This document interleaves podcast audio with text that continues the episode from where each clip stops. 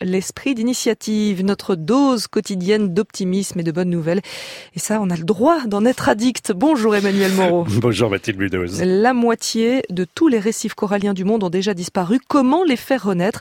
C'est le travail d'une start-up américaine. L'aventure de Coral Vita est porteuse d'espoir, Mathilde, puisque cette nouvelle société compte sauver les coraux en les faisant pousser sur Terre. Les fondateurs Sam Teicher et Gator Alpern, deux passionnés de plongée, se sont rencontrés sur les bancs de l'université de Yale aux États-Unis. Ensemble, ils font pousser des coraux en un temps record sur Terre avant de les replanter dans les fonds marins sinistrés.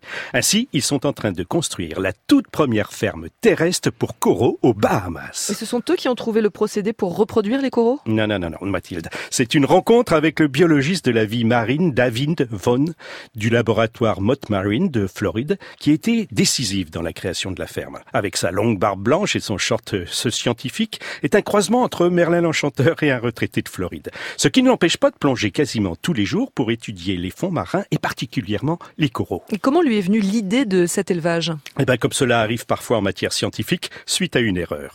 Un jour, alors qu'il manipule un magnifique corail, il le fait malencontreusement tomber et celui-ci se brise en mille morceaux. Pensant qu'il n'y a rien à faire, il immerge quand même ceci dans un bac d'eau de mer. Et en bon scientifique, il observe. À sa grande surprise, non seulement les petits morceaux de corail survivent, mais ils grandissent si vite qu'ils atteignent en quelques mois une taille que des coraux classiques obtiennent normalement en plusieurs années. Et il a renouvelé l'expérience? Oui, et chaque fois ce fut concluant, ce qui lui a permis de mettre au point la technique dite de micro-fragmentation et d'obtenir des taux de croissance de 15 à 40 fois supérieurs à la normale. Sam Teicher et Gator Alpern, émerveillés, décident alors de créer en 2015 Coral Vita, une ferme de corail afin de repeupler plus amplement les océans où plus d'un tiers des récifs coralliens ont déjà disparu. Et ils ne comptent pas s'arrêter là, comme le précise Emma Stocking de Spark News, l'agence des bonnes nouvelles. Certes, Coral Vita ne s'attaque pas aux racines du problème, mais la start-up s'active pour repeupler durablement les fonds marins de ces précieux organismes.